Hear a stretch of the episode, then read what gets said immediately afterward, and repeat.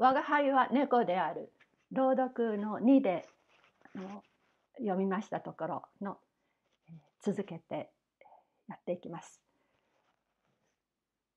ですね再びお産の隙を見て台所へ這い上がった。すると間もなくまた投げ出された。我が輩は投げ出されては這い上がり、這い上がっては投げ出され、何でも同じことを四五遍繰り返したのを記憶している。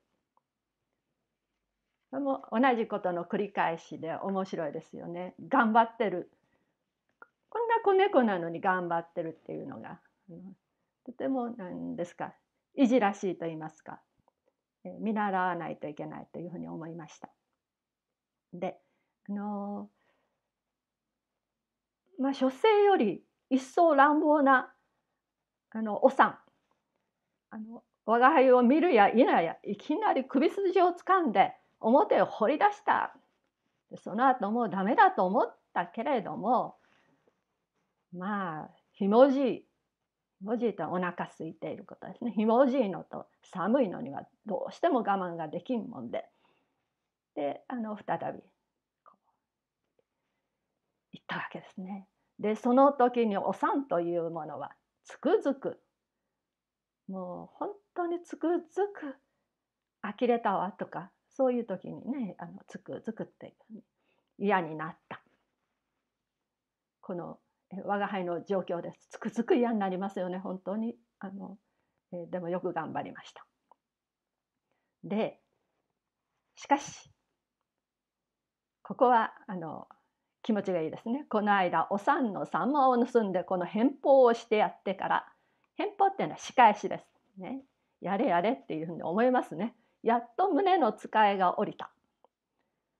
でここで最後につまみ出されようとした時にあのそんならうちを置いてやれと主人がお許しが出ましてそしてこうついにこのうちを自分の住みかと決めることにしたのであるということですね。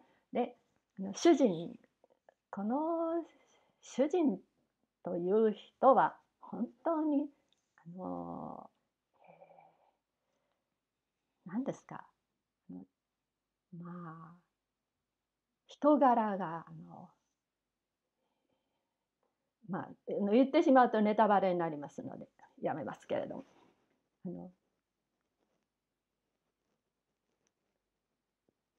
まあ、家のあの人たちはあの学校から教師なんです。で教師で学校から帰るとあの終日もう一日中ですね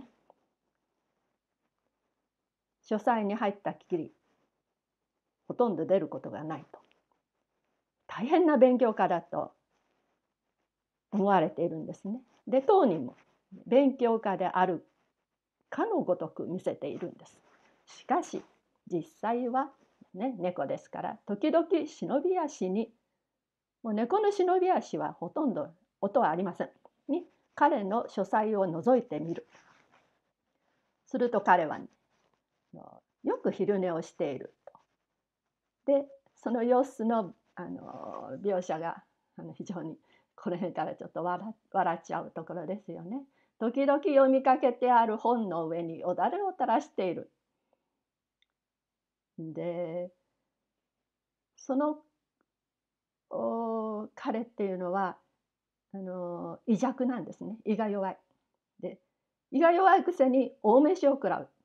大飯を食った後でタカジアスターゼを飲む。これ薬のことですね。で飲んだ後で書物を広げる。23ページ読むと眠くなる。よだれを本の上へ垂らす。そういうような、まあ、次第でこれが彼の毎を繰り返す日課であると。でここからまたねあの教師というものは実に楽なものだ。人間と生まれたら教師にとなるに限る。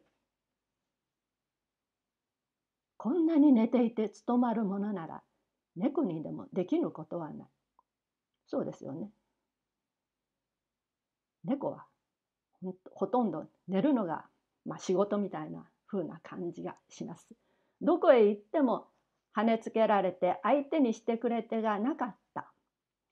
このあの今とは違って猫ってそうですねあのねじめを取ってくれるからいるまたはあの、まあ、それほどあのこうペットとしての猫っていうのも今ほどのあのあれはなかったのでであのまあどこへ行っても家の中の人たちですね。どこへ行っても跳ねつけられて相手にしてくれてがなかった。でいかに珍重されなかったかは珍重は珍しいに思いですね。珍重。大事にされなかったかは珍しいとか。今日に至るまで名前さえつけてくれないのでもわかる。